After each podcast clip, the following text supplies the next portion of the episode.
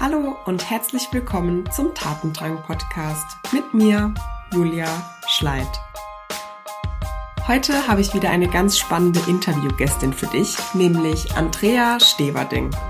Sie ist Director und Head of Communications and Marketing bei Oliver Wyman. Und mit ihr spreche ich über das Thema Leadership und das Thema Netzwerken. Wir sprechen darüber, wie wichtig es ist, als Führungskraft Visionen zu vermitteln, wie die Arbeitswelt nach der Pandemie aussehen kann. Wir haben auch darüber gesprochen, warum es wichtig ist, sichtbar zu sein. Und zum Schluss verrate ich sogar, warum ich den Podcast Tatendrang genannt habe. Viel Spaß beim Zuhören. Bevor wir inhaltlich starten, habe ich noch eine kleine Bitte für dich. Der Podcast startet ja gerade und deshalb ist es besonders jetzt zu Beginn wichtig, Bewertungen zu bekommen, damit noch mehr Leute auf den Podcast aufmerksam werden. Dafür kannst du den Link in den Show Notes nutzen und mir gerne eine 5-Sterne-Bewertung abgeben. In der ersten Woche verlose ich unter allen Bewertungen fünfmal eine Coachingstunde mit mir. Das heißt, mach gerne einen Screenshot und sende ihn an meine E-Mail-Adresse und du kannst noch bis zum 2. Juni beim Gewinnspiel mitmachen. Viel Spaß und jetzt geht's los mit dem Interview. Liebe Andrea, total schön, dass du da bist. Du warst eine der ersten, die ich angeschrieben habe für ein Interview. Und du hast innerhalb kürzester Zeit geantwortet, was mir extrem viel Kraft gegeben hat, ehrlich gesagt, um auch weitere Interviewgästinnen anzuschreiben. Das fand ich total schön dass du dich direkt äh, dazu committed hast, hier dabei zu sein. Und deshalb schön, dass du hier bist. Und wir können gerne einfach mal starten. Wer bist du? Was sind Themen, mit denen du dich gerade beschäftigst? Woran arbeitest du? Vielen Dank, liebe Julia, für deine Einladung. Es hat mich sehr gefreut, als deine Nachricht kam. Wir kennen uns über Bifit und haben uns das ein oder andere Mal in den letzten Monaten gesehen. Und von daher freue ich mich sehr, äh, dass wir heute miteinander sprechen. Ich bin Andrea Steverding. Ich leite die Kommunikation und das Marketing bei Oliver Wyman. Das ist eine Strategieberatung, die Nummer vier weltweit und in Deutschland. Ich habe eine große Leidenschaft für externe Kommunikation. Das macht mir Spaß. Mein Aufgabenbereich gemeinsam mit meinem Team ist sehr breit. Das reicht von äh, PR über Social Media und Digitalkommunikation, Direktmarketing, Events und Alumni-Aktivitäten. Also das ist ein spannendes Feld mit viel Abwechslungsreichtum und das fasziniert mich heute noch nach so vielen Jahren. Ja, man sieht dir die Begeisterung total an, Andrea. Äh, für alle, die jetzt zuhören, ich habe die Andrea auch im Bild vor mir und äh, sehe sie total strahlen. Ich habe vorweg das Interview so ein bisschen angekündigt auf Social Media und habe da auch eine Frage bekommen von dem lieben Kevin Röder. Und ich glaube, das ist auch so ganz gut, um mal mit dem Thema Leadership reinzustarten. Was bedeutet für dich Leadership und um was geht's da für dich? Also er hat auch noch gefragt, geht's da um die Kombi fachlich und persönlich? Wie siehst du das? Leadership in drei Sekunden ist für mich Kooperation, Kommunikation und Koordination. Das Besondere an Leadership, und das ist für mich auch ein Unterschied zum Thema Management, Leader inspirieren, motivieren andere Menschen, Teams, ganze Organisationen mit einer Vision, mit einer Ambition. Und das Besondere ist, dass, glaube ich, gutes Leadership schafft Kreativität, schafft äh, Leitplanken und Voraussetzungen für Innovation und geht auch Wandel mit. Und wenn du mich persönlich fragst, es wird niemanden überraschen, der mich jetzt kennt. Also was mir Spaß macht, ist die Mischung. Also mit Menschen zusammenzuarbeiten, diese Inspiration und Motivation zu teilen, etwas voranzubringen, auf der einen Seite in diesem Austausch, aber auf der anderen Seite auch selber fachlich mit ranzugehen, mitzumachen. Ich bin halt kein Mensch, der dafür geeignet ist, sehr hierarchisch zu arbeiten. Ich will manchmal auch mittendrin was mitpushen und mir ist es wichtig, auf Augenhöhe unterwegs zu sein. Und das ist, das ist eine große Leidenschaft für mich. Schön. Du hast jetzt gesagt, dass es besonders auch darum geht, Visionen zu vermitteln. Und du kommst ja auch aus dem Bereich Kommunikation. Ist das eine Sache, die du ganz intuitiv in dir hast? Oder wie bereitest du dich dann auch so auf sowas vor? Also wie kommunizierst du auch deine Visionen? Sehr klar, sehr direkt. Ich habe, ich neige dazu, gerne Menschen zu versuchen, zu begeistern, auch anzuzünden. Bei mir ist das was Intrinsisches. Ich war schon als Kind so. Das, also das hat man auch gesehen. in Körpersprache, in Haltung, etwas, woran ich glaube, ein Ziel, das ich mir vorgenommen habe. Das resoniert auch innerlich und da will ich mich auf den Weg machen, andere mitnehmen. Und da habe ich einfach Spaß dran. Ich war immer schon Teamplayer und da muss ich nicht groß vorbereiten. Ich glaube daran, dass man gute Ziele klar kommuniziert, andere mitnimmt, sich auch einstellt. Ich glaube an Augenhöhe. Ich weiß, dass beim Thema Leadership es gibt immer eine Person, die auch entscheidet. Aber ich glaube daran, dass man miteinander arbeitet, dem Team sich auf den Weg macht. Und meistens antworte ich auf diese Frage mit einem Satz, wie sollte ich das äh, abschließend sagen, mit einem Satz, den ich mal von der guten Vera Schneevogt, meiner Partnerin in Crime, guten Freundin, äh, mal mit Faszination gehört habe. Der, der klingt so schön in sich rund. Der heißt, man kann nicht führen, wenn man keine Menschen mag. Und da drin steckt so eine große Kraft, ja? an Menschen zu denken, Menschen mitzunehmen, auf den Weg zu machen. Ich muss da persönlich nichts vorbereiten. Meine Ziele vor Augen will, das nächste große Ding machen, will was Neues ausprobieren. Das ist bei mir tiefste, tiefste Eigenschaft. Du hast das Thema Menschenfreund, Menschlichkeit jetzt schon angesprochen. Ähm, es gibt ja auch immer mehr Stimmen, die laut werden, die sagen, äh, Menschlichkeit ist so die Sache, die man in Führung braucht.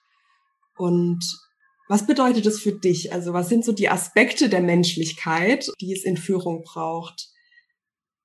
Das ist ein enorm großes Feld. Es gibt einen Satz, der heißt, führen Sie noch oder vertrauen Sie schon? Oder vertraust du schon? Ich würde sogar auch zum Du übergehen. Ich glaube, hinter guter Führung steckt ein positives Menschenbild. Ich glaube, dass gute Führung schafft Leitplanken, Orientierung, gibt eine Richtung vor, ist, ist auch Vorbild. Und dann geht's im Kern und im Innersten darum, Kolleginnen und Kollegen, und ich sage bewusst nicht Mitarbeiterinnen und Mitarbeiter, weil mir das zu hierarchisch ist, dass du Kolleginnen und Kollegen groß machst und nicht klein hältst, äh, dass du eigenverantwortliches Handeln unterstützt, Grenzen einreißt. Und wie machst du das auf eine menschliche Art und Weise? Also, weil ich könnte mir vorstellen, dass es da trotzdem die eine oder andere Herausforderung gibt. Wie ist es zum Beispiel, wenn du Menschen führst, wo ihr ganz unterschiedliche Meinungen habt oder wo du auch mal eine Entscheidung, die vielleicht auch von oben kommt, kommunizierst, wo man dann vielleicht die Meinung des Teams gar nicht noch so groß einladen kann. Wie gehst du in solchen Situationen damit um und wie machst du das dann auf eine menschliche Art und Weise? Meine Grundhaltung ist Vertrauen und meine Grundhaltung ist, transparent zu sein. Und zu Transparenz gehört dann auch manchmal Dinge zu sagen oder Projekte oder Maßnahmen durchzuziehen, hinter denen man selber auch nicht so ganz 100 Prozent steht, aber wo man halt die Logik nachvollziehen kann. Und das versuche ich transparent zu teilen.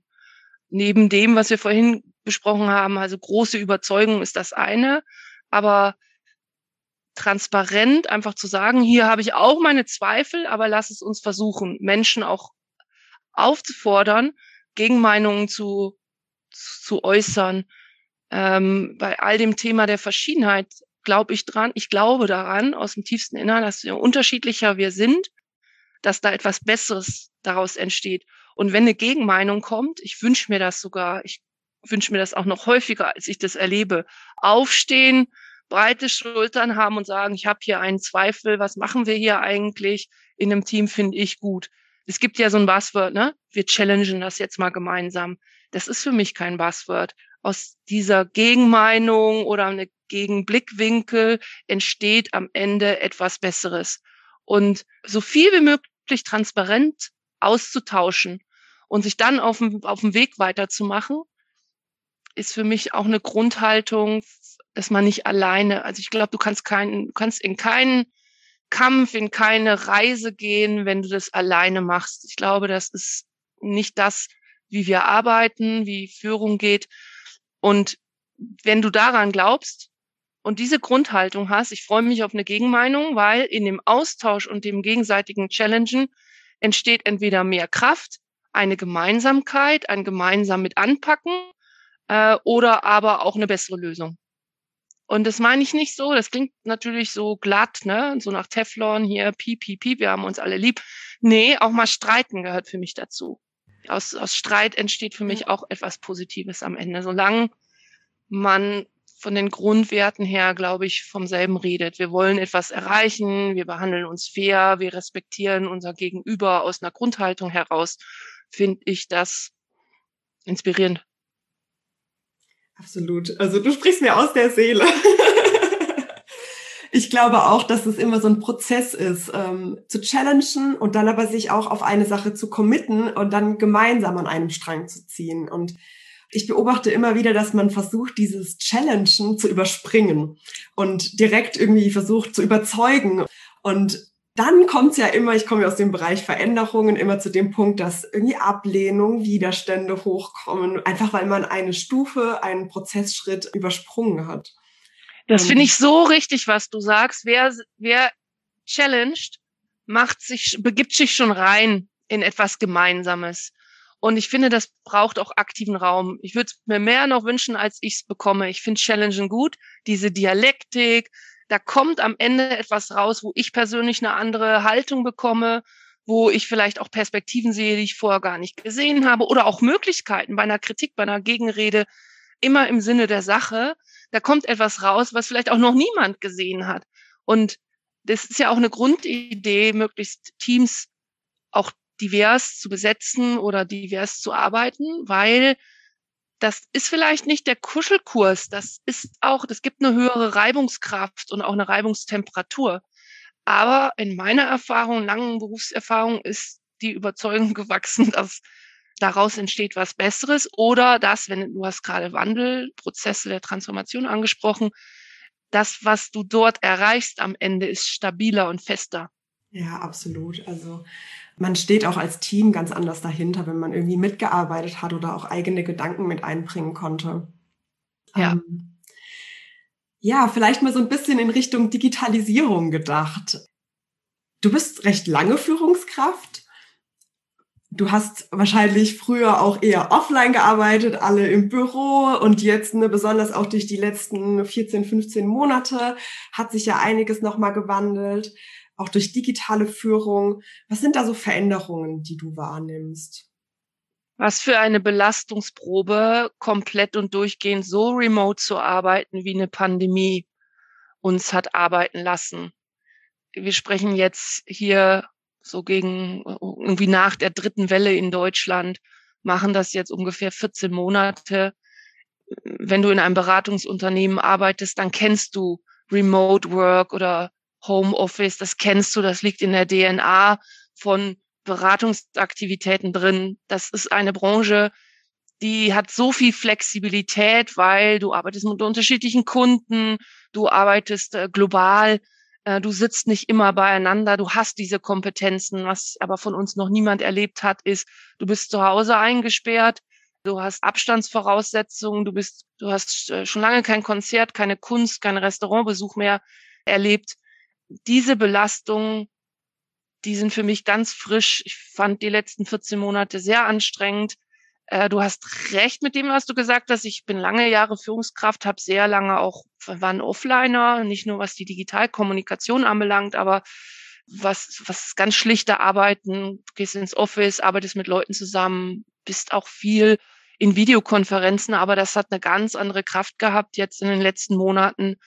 Und da habe ich gelernt, dass es auch so eine Nagelprobe ist für diejenigen, die sich schwer tun, Menschen zu vertrauen, nach KPIs zu steuern und nicht nach Anwesenheitszeiten, die da so altmodische Führungsvorstellungen haben und vielleicht auch so ein, ja, so ein negatives Menschenbild, die, glaube ich, tun sich da und haben sich da in den letzten anderthalb Jahren sehr schwer getan mit dieser, mit diesem Abenteuer, mit dieser enormen, unfassbaren Belastung, überlagert mit auch wirtschaftlichen Herausforderungen allen Märkten rund um den Globus und es gibt ja noch viele Länder, die da nicht durch sind.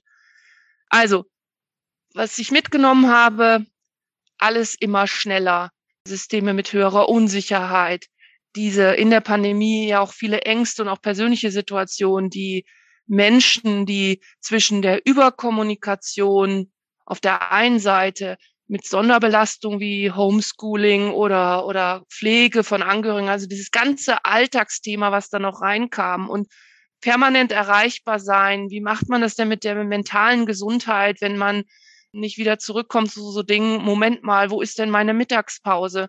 Muss ich eigentlich permanent online erreichbar sein? Warum gucke ich eigentlich in zehn Videokonferenzen pro Tag? Wo bleib ich da eigentlich? Hat uns allen viel abgefordert und würden wir vielleicht zu einem anderen Zeitpunkt sprechen, ein paar Monate später, würden wir das dann relaxter sehen. Ich habe einen großen Respekt für der Leistung von Menschen, die ich sehe in meinem Umfeld beruflich, die ich sehe draußen auf Social Media. Ich sehe einen unfassbaren Hunger, wieder zurückzukommen nach dieser, ich nenne das jetzt mal Powerdosis von digitaler Kollaboration oder virtuellem Arbeiten und Homeoffice und Co.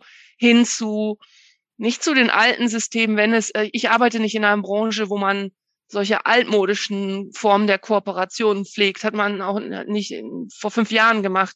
Aber dieser Hunger zu sinnvollen, menschlich sinnvollen hybriden Arbeitsformen zurückzukommen. Ich bin davon zutiefst überzeugt, dass wir jetzt alles in so einem Irrenfeldversuch weltweit jetzt hier an digital ausprobiert haben. Mental haben wir, glaube ich, alle einen Kicker in der Küche stehen und sind wahnsinnig hip mit unseren Jogginghosen bei der, unterhalb der Kamera. Aber ich glaube daran, dass das jetzt dringend wieder Zeit wird, dass wir das, was wir insgesamt alle gelernt haben, bei, viele Dinge, gute Dinge beizubehalten, vor allen Dingen auch das Thema Vertrauen und Flexibilität, aber dass es ganz schnell wieder so sein sollte, dass wir Menschen extern in unserem Unternehmen zusammenkommen, Form finden mit allen Abstandsregelungen oder was auch immer uns jetzt noch bevorsteht, dass Hybrid und Abwechslung bei der ganzen Flexibilität und ein Stück weit auch Entschleunigung ist, ein Stück weit auch den menschlichen Bedürfnissen entgegenkommt. Wir wollen Menschen auch mal wieder 3D im analogen Bereich sehen und so weiter. Also, schwer, schwerer, langer Exercise war das jetzt hier, hat uns vieles abgefordert. Wir haben Dinge noch durchdigitalisiert, glaube ich, in Deutschland, die vorher lange eigentlich nicht in den Griff zu bekommen waren. Es, wir haben festgestellt, es gibt Bereiche, wo, ich, wo wir uns alle wünschen würden, nicht immer das Thema Bildung und Digitalisierung, wo es vielleicht noch strammer weiter vorangeht und gute Lösungen gibt. Meine große Hoffnung ist, dass es sich auf einen Bereich einpendelt, wo Menschen ihre Flexibilität beibehalten, aber so ein bisschen von dem altmodischen Offline wieder zurückkommt, Hybrid. Ist mein Stichwort da. Ja, das es klingt nach einer, nach einer tollen Lösung und nach tollen Ansätzen. So Ende letzten Jahres oder auch so Spätsommer letzten Jahres ist ja ganz stark das Thema New Normal diskutiert worden. Ich habe das Gefühl, in den letzten Wochen ist das ein bisschen eingeschlafen. Also ich kriege jedenfalls Stimmt. in meiner Blase nichts mehr davon mit. Es ist schön, dass du das jetzt nochmal auf den Tisch bringst. Kannst du vielleicht mal ganz praktisch sagen, wie sieht so ein Hybridmodell für dich aus? Also was sind zum Beispiel ganz wichtige Treffen oder Zusammenkünfte, wo offline einfach viel wichtiger ist umzusetzen? Und was sind aber so Dinge, wo du sagst, da ist eigentlich digital the way to go?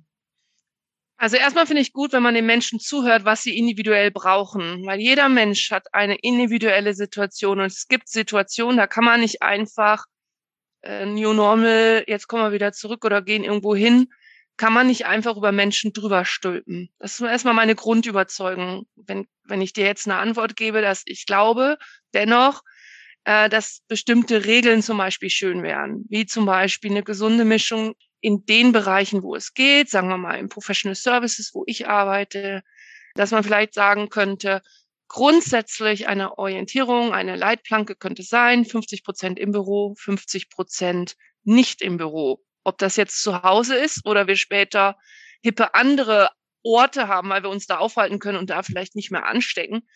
Also eine Mischung laut von laut und leise, ja, äh, wo man dann eher in, innerlich arbeitet, Dinge durchdenkt, vielleicht auch etwas schreiben muss oder etwas gestalten muss und da mal einfach zurückgeht aus dem Lärm, kombiniert sich mit, es gibt Momente, wo man sich zum Beispiel im Büro trifft, wo man Menschen trifft aus eigenen Teams, aber auch aus anderen Teams, die berühmte Kaffeepause, in der man mal spontan über etwas spricht und die mich inspiriert, weil ich zum Beispiel bei einem Problem nicht weiterkomme oder ich, ich schnappe etwas auf und denke, Moment mal, das ist doch hier ein Beispiel, da arbeiten wir, da, da denken wir, da entwickeln wir über, da entwickeln wir etwas, da denken wir über etwas nach. Und das gibt mir so eine Anregung, die mich weiterbringt. Oder wir treffen uns gemeinsam auf Partys und haben einfach mal Spaß miteinander, dieses menschliche Zusammenkommen. Dann nehmen wir mal das ganze Thema Netzwerken. Ich glaube, weiß nicht, wie dir das geht, liebe Julia. Ich bin eine Kandidatin, die kriegt allmählich eine ziemlich dicke Abneigung, so eine Fatigue gegen Zoom-Calls. So sehr ich das schätze, dass wir, ich habe mir extra für dich heute ein gelbes T-Shirt angezogen, dass wir hier in einem Zoom-Raum sitzen und miteinander sprechen. Das kann ich auch mit externen Kontakten, auch mit Netzwerken, in denen ich mich engagiere, machen. Da kann ich mich auf YouTube, LinkedIn Live, in Clubhouse. Ich kann mich überall rumtreiben. Ich kann hören oder sehen auf äh, Monitoren. Aber ich möchte wieder mal ein vertieftes, das ist mein Bedürfnis, ich möchte ein vertieftes, vertrauliches Gespräch mit Menschen führen, die ich höre, die ich dreidimensional sehe. Ich empfinde mich nicht äh, als ein Roboter, der permanent alles über eine Mattscheibe macht das funktioniert nicht so. Ich kriege andere Ideen, ich spinne auch mal rum, ich, ich, ich mische auch mal Leichtigkeit mit Spontanität, die eben nicht in 30, 60 oder 90 Minuten bei irgendwelchen installierten Konferenzen, Panel-Diskussionen und so weiter stattfinden. Und dann habe ich noch nicht das Feld aufgemacht, wie gehen wir da mit Kunden um in so einem Business. Ne? Das haben, es gibt bestimmt, haben alle Unternehmen in den Griff bekommen, auch digital Projekte zu verkaufen, ihre Kunden gut zu betreuen. Auch die Kunden äh, haben sich eingestellt auf diese Zusammenarbeit, aber da ist ein großer Hunger. Das hängt vielleicht auch mit unserer so damit zusammen, wie wir als Menschen gestrickt sind. Absolut. Also mir geht es absolut genauso wie dir. Ich äh, bin la langsam auch äh, digital müde. Ich vermeide auch irgendwie jede Veranstaltung, die nicht unbedingt sein muss, ähm, auch wenn ich den Vorteil sehe zu Netzwerken und mit Menschen in Berührung und in Kontakt zu kommen, die aus anderen Städten dann dabei sind. Ähm, es ist trotzdem äh, gerade in dem Moment, in dem wir gerade sind, nach diesen 14 Monaten einfach eine große Belastung. Aber wie du sagst, glaube auch in Zukunft gibt es da einfach hybride Veranstaltungen, die wiederum dafür natürlich auch dann den Vorteil mitbringen, das Publikum aufzumachen, Zugänge zu ermöglichen. Und das ist natürlich auch eine positive Sache. Und das haben wir jetzt auch gelernt. Ich gestehe, ich war kein Ex ein, keine Expertin zu Beginn der Pandemie, was das letzte Feature von, mittlerweile nutze ich, glaube ich, fünf oder sechs verschiedene Videokonferenztools. Also ich konnte die Dinge aber nutzen. Ich wusste, ich musste irgendwo auf den Link klicken und heute allein die Kompetenzen haben mir viel mehr Möglichkeiten der Spontanität gegeben. Ich finde das auch richtig gut, dass viel mehr Menschen barrierefrei an bestimmten Veranstaltungen teilnehmen können, wo es früher nicht möglich war, aus verschiedensten Gründen. Entweder weil ich irgendwelche körperlichen Einschränkungen habe oder sozial ökonomische Einschränkungen habe, nicht dahin reisen kann. Da finde ich Hybrid eine ideale Lösung, dass man beides macht, wenn es zum Beispiel um das Thema Events geht. Und dann vergessen wir nicht das Thema Reisetätigkeit und äh, Klimawandel und Klimaschutz äh, müssen wir wirklich auf jedes Event, zu jedem Event fliegen, auf jede hippe Veranstaltung reisen. Wir sehen die Diskussionen, die jetzt zurzeit gerade aktuell stattfinden, müssen für Kurzstrecken, muss, müssen wir uns dafür wissen. Äh, und das ganze Thema macht ja auch, das ist ja nicht nur das Umweltthema und Kostenthema, sondern das macht ja auch was mit uns, wenn wir permanent durch die Gegend reisen und juckeln. Also da eine sinnvolle Mischung, Kompetenzen ausgebaut und eine sinnvolle Mischung dass man sich mit gesundem Menschenverstand überlegt, wo muss ich hin, was geht, was ist aber jetzt auch mit meinem Privatleben nicht richtig vereinbar. Das finde ich, gibt uns viel mehr Möglichkeiten. Insofern, ja, war vielleicht die harte, harte Tour, wie wir das alles gelernt haben. Aber ich glaube, wir kommen damit mehr Optionen raus und das ist sinnvoll. Nur, ich werde auch nicht davon abweichen.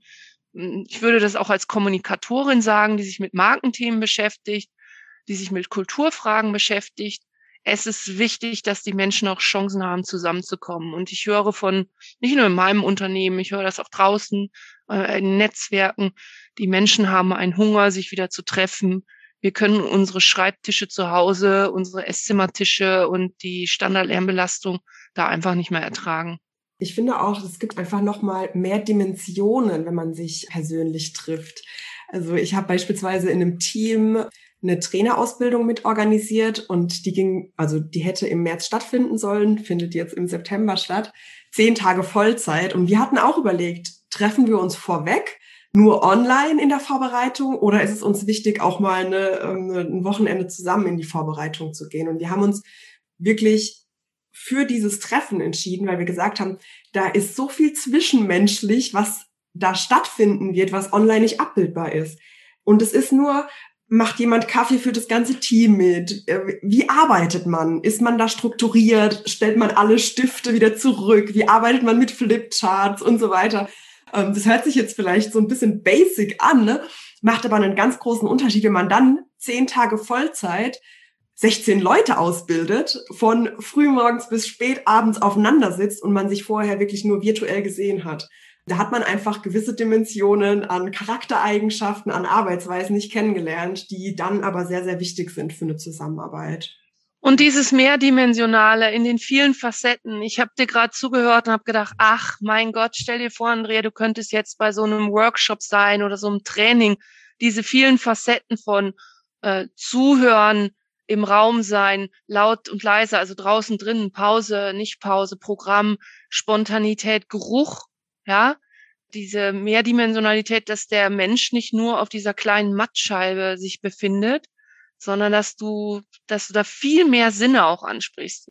Klingt jetzt so ein bisschen esoterisch, vielleicht hat mich die Pandemie da auch weicher gemacht, aber das halte ich für total wichtig und ich habe so mein innerliches Szenario ist, boah, ich weiß ja nicht, wie das so ganz genau ist, ab wann wir so ganz befreit wieder alle möglichen Facetten einkaufen in der Stadt, im Restaurant innen sitzen mit Freunden, nicht durchzählen, wie viele, welcher Abstand und so weiter aber ich, ich glaube, dass die ersten Monate wie die Golden Twenties werden, weil das für mich äh, rein von der von der von der von der Erfahrung äh, wie ein Rausch klingt, ja. Das ich bleib, also ich erwarte eine gewisse Form der Golden Twenties.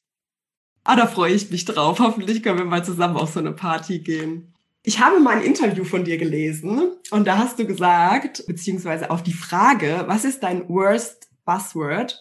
Hast du damals agil geantwortet. Was steckt dahinter? Was denkst du darüber? Ja, das hast du aber sehr gut recherchiert, liebe Julia.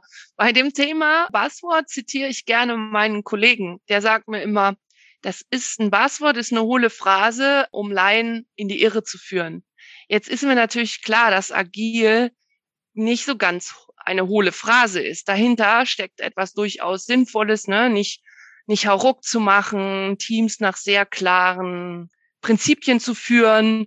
Das hat einen Inhalt, das kann man auch verorten, Stichwort Softwareentwicklung und alles gut. Das Problem, was ich da habe, warum ich das so diese Frage so beantwortet habe, ist, wenn es inflationär immer mehr inflationär genutzt wird, für die, die es nutzen oder einige, die es nutzen, gar nicht so klar im Raum steht, was dahinter ist, und da wird teils etwas vorgegaukelt, ich bin modern, ich schwing da mit.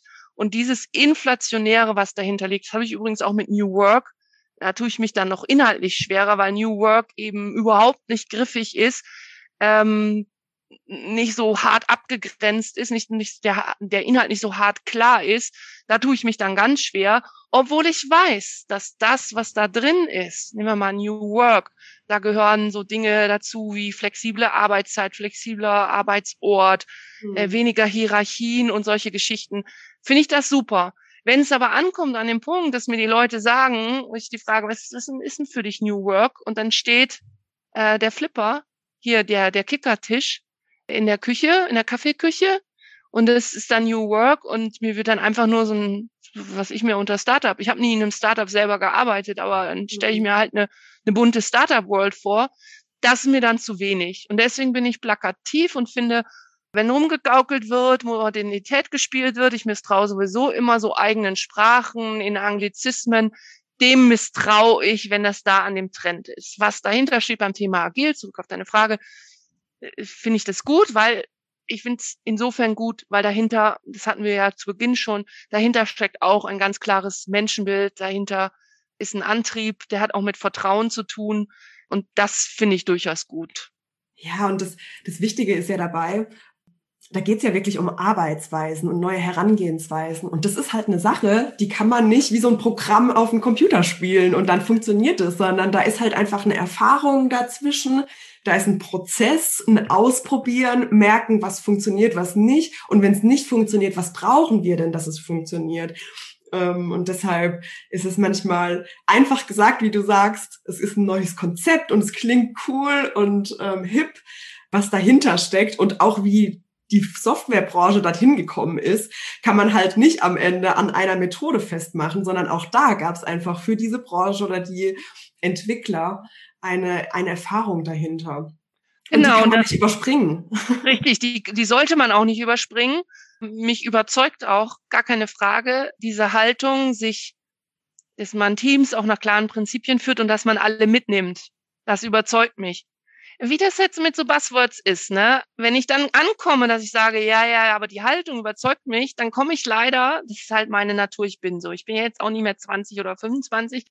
Ein paar Sachen hatte ich schon vorher in meinem Set von Überzeugungen, an die ich zutiefst geglaubt habe, schon als wesentlich jüngerer Mensch auch. Aber ich stimme dir völlig zu, solange wir nicht bei dem Thema sind, Buzzword führt in die Irre, Sondersprache und so weiter. Also dieses Hippe und vor sich vorgetragene, da kriege ich einfach eine Allergie. Weißt du, was ich dann ganz genial finde, Julia, wenn dann Leute New Work twittern und da steht da plötzlich diese Stadt an der Ostküste der USA, diese tolle, wunderbare Stadt, die ich jetzt endlich mal wieder äh, besuchen möchte und endlich mal wieder erleben möchte, irgendwann in den nächsten Jahren.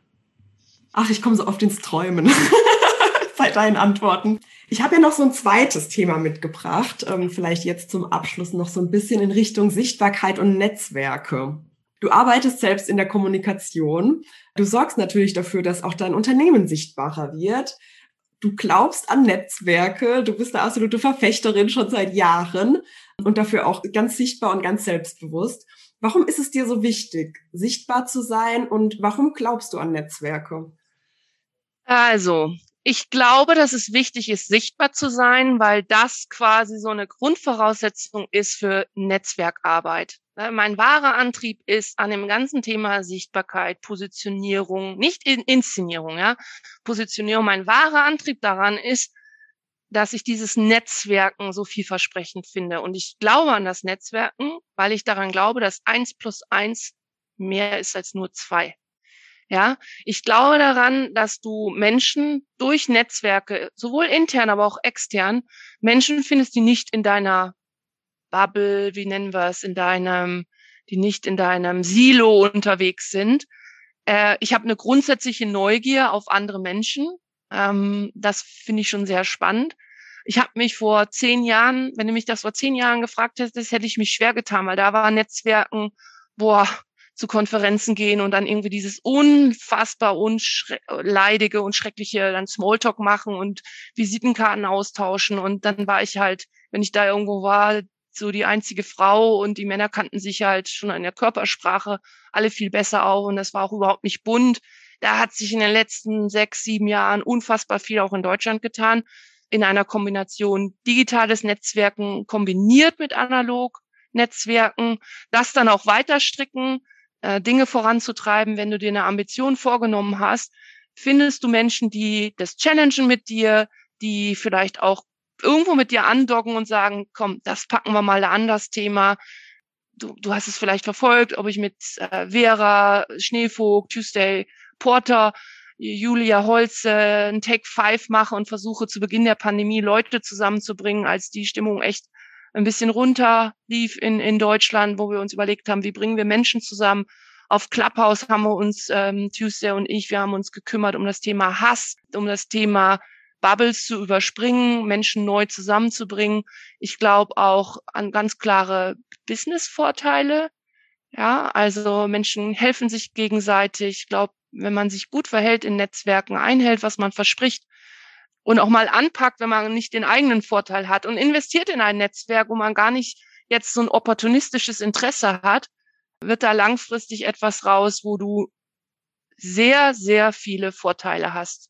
Das ist äh, in deinen Produkten und Projekten, wo du viel besser kombinieren kannst, weil du mehr Menschen kennst, mehr Unternehmen, weil du machst das Ganze inhaltlich getrieben, Diversity und Inclusion, machst du dann halt by doing da bin ich, bin ich 100 Prozent überzeugt, dass das ist mein Rat, an, hätte ich als jüngeres Ich gerne früher gewusst, geht in Netzwerke, traut es euch. Die Zeiten waren nie besser, weil wir digitale Kanäle haben, wo sich auch introvertierte Menschen ähm, leichter tun, anzufangen, Leuten auch zu folgen, zuzuhören, sich zu beschäftigen. Und wir zwei haben uns ja über Bifit kennengelernt. Auch da ist das Thema Netzwerk ja ein wichtiges Thema, dieses Verknüpfen. Äh, die Bifit-Talente haben sich ver, ver, verknüpft untereinander, aber die haben auch Role Models und Patinnen und Paten kennengelernt. Das ist eine hohe Kraft, die da ein Ministerium ins Leben gerufen hat, weil das einfach zu Values in deiner Karriere, aber darüber hinaus, ich sehe das gar nicht so, ich sehe das überhaupt nicht opportunistisch. Jenseits von der Karriere ist es menschlich inspirierend. Äh, und bei mir ging das so weit, dass ich auch persönliche Freundschaften so geschlossen habe. Und ich bin wirklich von der Sozialisierung nicht in der ersten Welle bei Social Media gewesen. Ich habe das lange Jahre für eitel gehalten. Ich habe auch stärker so die rosanen Bubbeln und die braunen Bubbeln gesehen. Das ist alles da auf Social Media. Das ist auch nicht in Ordnung. Das lehne ich auch ab und spiele, wir haben das in den USA gesehen mit Trump. Wir, wir wissen um äh, die, die Kraft oder Manipulation durch Algorithmen, gerade auch beim Thema Hass. Aber da sind Kanäle da, die kann ich nutzen bei all der Pluralität, da kann ich mir was rausschneiden. Und mein Tipp wirklich an jede Person ist, das mal auszuprobieren, da offen zu sein. Und ich behaupte sogar, wer sich auf Twitter umguckt, kann auch wahnsinnig viele Inspirationen zum Thema Leadership bekommen, weil dort ein Raum entsteht, wo Menschen das teilen in kurzen Botschaften, was sie inspirierend finden, was für sie neu ist und da ein ganz anderes Lernen ist. Da gucken mich zwar viele Leute irritiert an und denken, ich habe jetzt die nächste Abhängigkeit von meinen Social Media Accounts. Nein, das ist auch zugleich neben dem Netzwerken eine wahnsinnig gute Lernplattform. Ja, also ich, ich habe auch ungefähr vor fünf, sechs Jahren angefangen und in den Jahren ist so viel passiert, einfach auch, weil ich bei anderen gesehen habe, es ist möglich. Das sind so Nuancen, Zwischentöne, die man da aufschnappt, was möglich ist, wie Menschen gewisse Dinge angegangen sind. Das ist oftmals auch nicht so rekonstruierbar. Das war jetzt der Punkt und der Punkt und der Satz und es hat zu dem Ergebnis geführt sondern das macht ja einfach ganz, ganz viel, wenn man im Austausch ist. Zuhören, lernen, eigene Ideen, da kommen ja auch eigene Gedanken parallel. Deshalb, ich kann da absolut nur zustimmen. Ich äh, stehe dem Ganzen auch sehr positiv gegenüber, einfach weil sich ganz, ganz tolle Chancen und Gelegenheiten für mich auch daraus ergeben haben und so wie du sagst, es geht auf, es kann man auch nicht finanziell ähm, irgendwie aufrechnen. Ich habe letztens auch ähm, von einer Bekannten gehört, es ging um einen Verein, in dem ich bin, und dann hatte sie den, den Mitgliedsbeitrag so ein bisschen abgeschreckt. Und dann habe ich auch so gedacht, ich rechne das gar nicht so sehr in, in monetär, sondern glaube persönlich ganz in mir drin, auch in Austausch voneinander lernen, ist vielleicht auch so ein bisschen mein Werdegang, dass ich mir da auch immer schon Vorbilder im Außen gesucht habe, weil in meinem näheren Umfeld gab es niemanden, der so einen gewissen Weg eingeschlagen hat. Und deshalb habe ich da vielleicht auch den Anreiz gehabt, aber ich, ich glaube auch ganz stark daran, ähm, wenn ich nicht in Richtung Sichtbarkeit und Netzwerken gegangen bin, dann wäre ich heute auch nicht an dem Punkt, wo ich mich gerade befinde. Und deshalb aber du hast natürlich recht, das ist äh, auch sehr viel Arbeit. Da muss man auch eine gute Struktur, glaube ich, haben, damit äh, man da nicht irgendwie sich verliert. Das ist wie in einem Dschungel, wo man immer so ein bisschen im Blick haben sollte. Jetzt gehe ich mal auf dem Hauptweg oder äh, wenn ich abbiege, dann habe ich aber immer noch so die Navigation im Griff. Da finde ich schon, dass man aufpassen muss. Man muss auch aufpassen, was einen zu stark absorbiert. Eine Priorisierung halte ich auch in diese Richtung halt für wichtig. Also direkt Nachrichten, wildes Taggen, ich habe mich oft genug schon dazu geäußert, ähm, musste ich persönlich lernen, da aufzupassen, wenn es einfach zu viel ist. Und am Ende des Tages trägt dich ein Purpose, glaube ich, warum du das machst, was du da erreichen willst. Ich habe selber in den letzten Monaten mit drei wahnsinnig starken Frauen, super teilweise Kolleginnen, teilweise Netzwerkkontakten gearbeitet seit ungefähr November jetzt, mehr als ein halbes Jahr. Und wir haben ein eigenes äh, Netzwerk gegründet, die Women in Retail. Da hat man mal sehen können, äh, dass, dass das eine richtig schöne Strecke ist, die man hinter den Kulissen äh, laufen muss, äh, wenn man ein gutes Konzept haben will, wenn man auch glaubt, okay, da gibt es zwei Branchen, die uns interessieren oder zwei große Themenfelder, Handel und Konsumgüterindustrie. Wir wollen da mal mit helfen, dass die Glasdecke äh, durchbrochen wird. Und das wollen wir dann auch machen, auf der einen Seite stark inhaltlich arbeiten, das findet dann auch hinter den Kulissen statt, im Vertrauen, aber auch öffentlich etwas bewegen.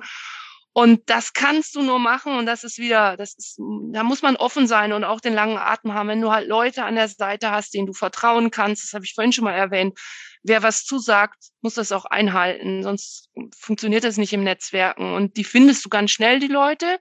Und äh, das geht aber nicht ohne Enttäuschung. Und ich hätte es nicht ohne Vanessa, Carola, Melanie, meine drei Sparingspartner bei den Women in Retail hätte ich es nicht gepackt, wenn das nicht so. Jeder hat mit angepackt. Wir haben wirklich diese lange Strecke jede Woche fünf Stunden irgendwo reingepresst und haben miteinander gearbeitet. Man ist dann doch überrascht, wenn man selber gründet, wie viele Detailfragen und wie viele große Fragen dann noch auf uns zukommen. Glaube ich, dass das richtig ist? Ja. Glaube ich an langen Arten, Motivation, Purpose und Ziele? Ja, logisch. Und jetzt bin ich auch irgendwie voll stolz und jetzt ist das noch so ein ganz kleines Baby. Ja, aber das hätte ich früher wissen sollen. Ganz klares, wer immer deine Zuhörerinnen und Zuhörer sind, ob jung, ob alt, ob klein, ob groß, in Deutschland oder nicht in Deutschland, dieses, wer nicht das Thema Netzwerken sich zumindest mal angeguckt hat damit man auch weiß, worüber da geredet wird, sollte sich da rein bewegen, glaube ich, und sich vorher ein paar Fragen stellen. Als was werde ich, will ich wahrgenommen werden? Um welche Themen kümmere ich mich? Das ganze eitle Zeug interessiert mich eh nicht. Und dich hätte ich so sonst nicht kennengelernt ohne diese Netzwerke. Julia. Das stimmt, ja. Ja, voll schön. Zum Abschluss, gibt's noch irgendwas, was wir noch nicht besprochen haben, was dir noch auf der, auf der Seele brennt, was du gerne teilen möchtest? Warum hast du deinen Podcast Tatendrang genannt? Das ist eine, ein Name, den finde ich gigantisch. Wie ist der dir eingefallen und warum hast du den so genannt?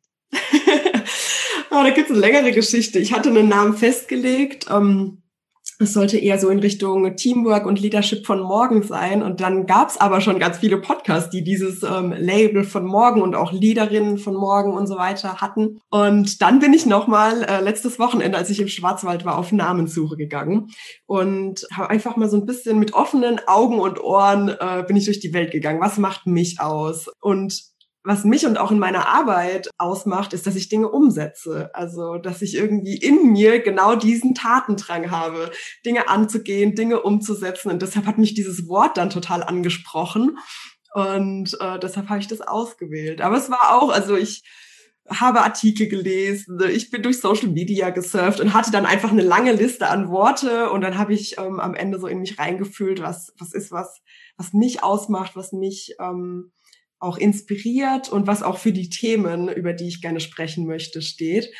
Und dann ist es das Wort Tatendrang geworden.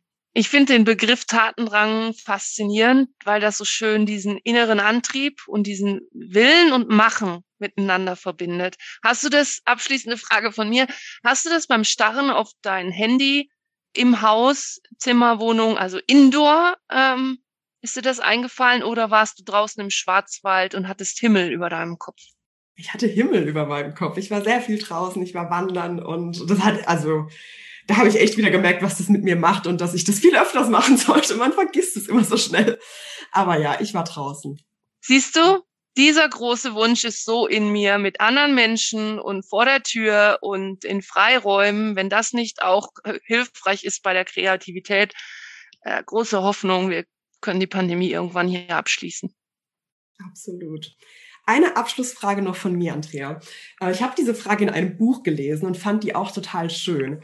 Ähm, gibt es etwas, was du bereits gemacht hast oder was vielleicht auch noch auf deiner äh, Liste steht, was du gerne machen möchtest, wovon du glaubst, das sollten auch mal andere Leute tun, weil es einfach eine super Sache ist, eine prägende Erfahrung war oder eine Sache, die vielleicht einfach sehr viel in dir ausgelöst hat?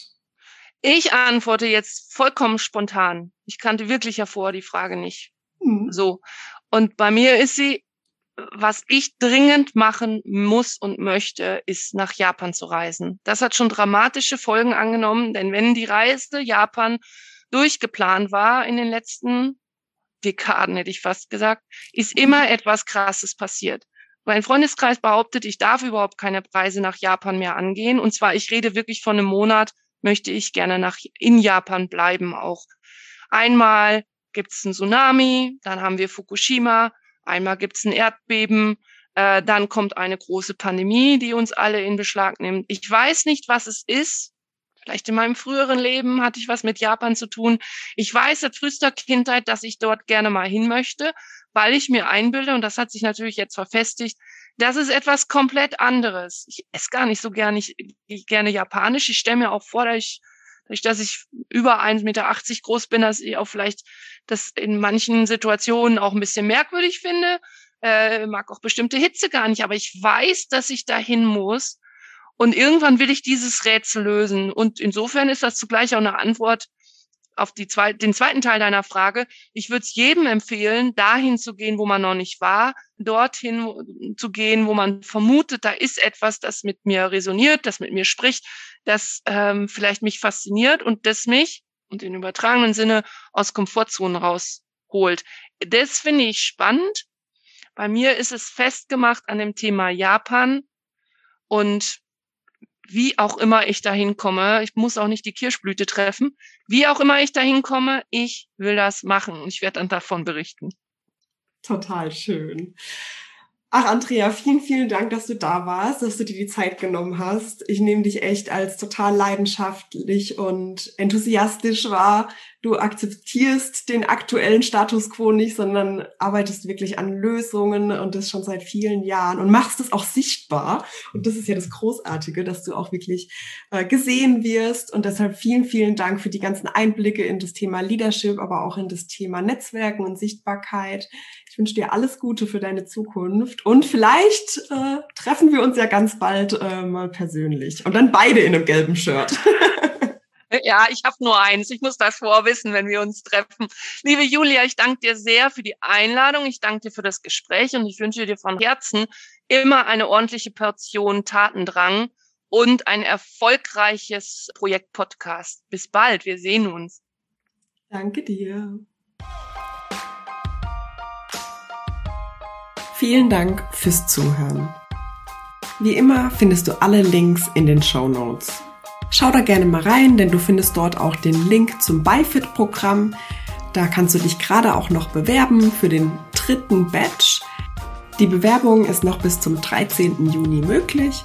Und natürlich findest du auch alle Social-Media-Kanäle und auch den Link zu dem Netzwerk, was die Andrea erwähnt hatte, Women in Retail findest du auch alles in den Show Notes. Sie freut sich sicherlich, wenn du mal bei ihr vorbeischaust. Vielen Dank und bis zum nächsten Mal. Deine Julia.